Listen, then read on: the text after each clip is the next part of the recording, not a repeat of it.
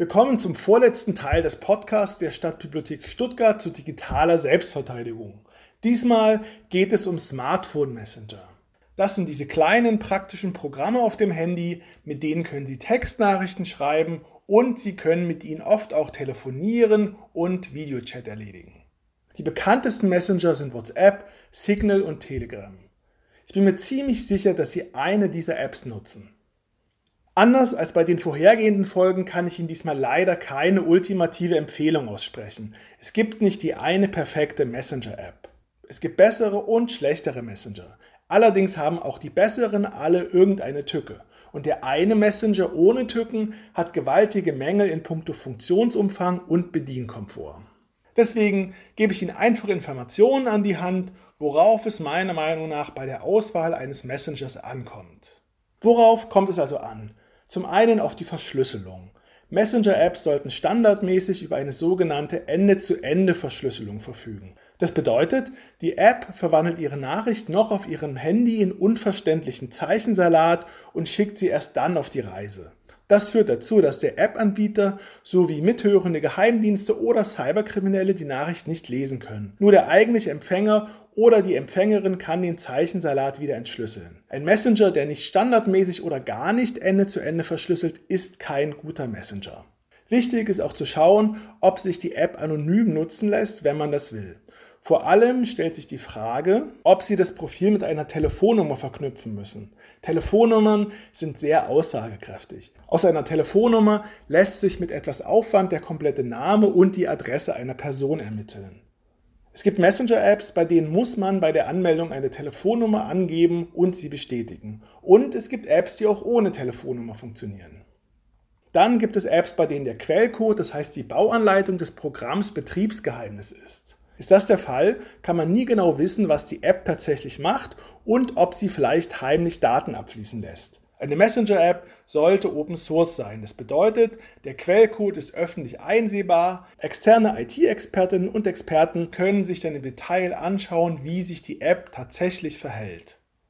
Dann macht es Sinn, sich die Unternehmen hinter den Apps anzuschauen. Ungünstig ist es, wenn die App zu einem großen IT-Konzern gehört, bei dem sich eh schon zu viele Daten ansammeln. Das ist etwa bei Facebook und Apple der Fall. Besser ist es, wenn das App-Unternehmen für sich allein steht und keine Datenmassen aus verschiedenen Geschäftsbereichen kombinieren kann. So, das sind die entscheidenden Kriterien. Jetzt stelle ich Ihnen ein vereinfachtes Stufenmodell für Messenger vor. Ich fange mit den ungünstigsten Messenger-Apps an. Auf der untersten Stufe stehen die Messenger Telegram sowie WhatsApp, der Facebook Messenger und iMessage. Die letzten drei gehören zu großen IT-Konzernen, bei denen sich unfassbar viele Daten ballen, was klar gegen sie spricht. WhatsApp und der Facebook Messenger gehören zu Facebook und iMessage gehört zu Apple. Telegram steht für sich alleine. Die Krux ist aber die Verschlüsselung oder viel eher die fehlende Verschlüsselung. Telegram-Nachrichten sind nicht standardmäßig Ende zu Ende verschlüsselt. Bei Zweiergesprächen können Sie manuell eine Verschlüsselung einbauen. Bei Gruppenchats ist es hingegen gar nicht möglich. Das ist eine Katastrophe. Jetzt zu den Apps auf der mittleren Stufe. Trema, Wire und Signal. Alle drei Apps verschlüsseln standardmäßig und gehören nicht zu einem Datenkonglomerat. Trema kostet einmalig 3,99 Euro und macht eigentlich vieles richtig. Die App sitzt in der Schweiz, das Land hat ganz gute Datenschutzregeln. Trema lässt sich auch ohne Telefonnummer nutzen, ebenfalls eine gute Sache. Der Haken ist aber, dass Trema leider nicht Open Source ist. Wire ist Open Source und lässt sich ohne Telefonnummer nutzen. Die Schweizer App mit großem Büro in Berlin galt lange Zeit als zukünftiger Shootingstar unter den Messengern. Dann hat Wire allerdings etwas gemacht, was für viel Kopfschütteln gesorgt hat. Im Sommer 2019 hat die Mutterfirma der App, die Wire Group Holdings, ihren Hauptsitz von Luxemburg in die USA verlegt. Als Grund nannte Wire, dass sie so besser an Geld von Investoren kommen. Ich finde aber, dass sich Wire damit für die Top-Riege der Messenger disqualifiziert hat.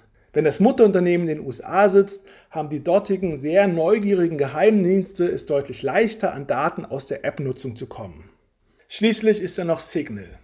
Der Messenger ist eigentlich sehr beliebt in der Anti-Überwachungsszene. Edward Snowden beispielsweise hat die App immer wieder gelobt. Ich allerdings bin nicht so richtig überzeugt. Die App ist Open Source, das ist gut. Sie ist nicht kommerziell und die Verschlüsselung ist top. Leider sitzt Signal ebenfalls in den USA und damit in einem ungünstigen Rechtsgebiet. Das Hauptproblem ist aber, dass man Signal nur nutzen kann, wenn man sein Profil mit einer Telefonnummer verknüpft. Das heißt, Signal kennt zu jedem Nutzer und zu jeder Nutzerin die Telefonnummer, sodass leicht der tatsächliche Name rekonstruiert werden kann. Signal verfügt über ein paar nette Funktionen. Seit einiger Zeit werden Nachrichten so verschickt, dass Signal den Absender einer Nachricht nicht mehr sieht, sondern nur den Empfänger. Das heißt, Signal kann nicht mehr minutiös nachvollziehen, wer mit wem kommuniziert. Aber es bleibt das Problem, dass Signal zu jedem Profil die Telefonnummer kennt. Das macht Signal vor allem für sensible Kommunikation völlig unbrauchbar. Die Süddeutsche Zeitung beispielsweise bietet verschiedene Wege an, über die eine Quelle die Redaktion vertraulich kontaktieren kann. Unter diesen Wegen ist explizit nicht Signal, denn bei Signal würde die Redaktion immer sehen, welche Telefonnummer hinter der Quelle steht, das ist mit dem Gedanken von Anonymität so gar nicht vereinbar. Auf der obersten Stufe dieses Modells steht ein Messenger mit einem sehr interessanten Modell und zwar Briar. Die Kommunikation der App läuft über das Darknet und über die Anonymisierungstechnologie Tor. Um Tor ging es in der vierten Folge dieses Podcasts. Die App erzeugt auf ihrem Rechner eine Darknet-Adresse, die ist dann ihr Briar-Profil. Keine Angst, das ist weder illegal noch gefährlich. Sie kommunizieren dann von der Darknet-Adresse auf Ihrem Handy mit der Darknet-Adresse auf dem Smartphone der Gesprächspartnerin oder des Gesprächspartners. Das sorgt für maximale Anonymität. Es gibt kein Unternehmen der Mitte, das Datenströme nachvollziehen kann.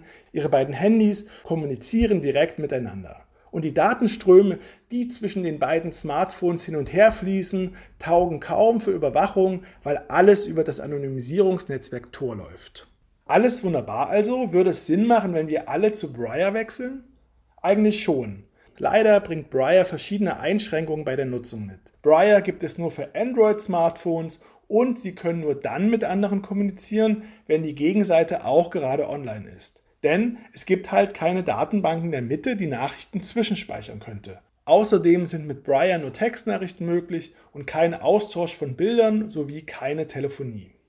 So ist es leider manchmal in der Welt der digitalen Selbstverteidigung. Die großen Datensauger bringen einen bunten Blumenstrauß an Funktionen mit. Bei den datensparenden Alternativen hingegen muss man oft Kompromisse in puncto Funktion und Komfort machen. Das war mein Stufenmodell mit insgesamt acht Messengern. Im Begleittext zu diesem Podcast verlinke ich Webseiten, die diese Apps und noch andere Messenger im Detail porträtieren. Wenn Sie sich mit dem Thema Messenger beschäftigen wollen, würde ich Ihnen empfehlen, sich besonders einmal Trema und Signal anzuschauen. Die haben beide ihre Tücken, aber sie sind unter Datenschutzgesichtspunkten auf jeden Fall deutlich besser als WhatsApp. Und wenn Sie ein Fable für technische Spielereien haben, dann probieren Sie doch auch mal Briar aus. In der privaten Kommunikation haben Messenger-Apps die SMS ersetzt, die E-Mail und teilweise auch das Telefonieren. Sehr viele persönliche Daten entstehen in diesen Apps und ich finde, mit diesen Daten sollten die Apps ausgesprochen sorgsam umgehen. So, das war der neunte und vorletzte Teil des Podcasts zu digitaler Selbstverteidigung. Hören Sie auch beim nächsten Mal wieder rein, ich würde mich freuen. Haben Sie noch einen schönen Tag und genießen Sie das Leben in analoger wie in digitaler Form.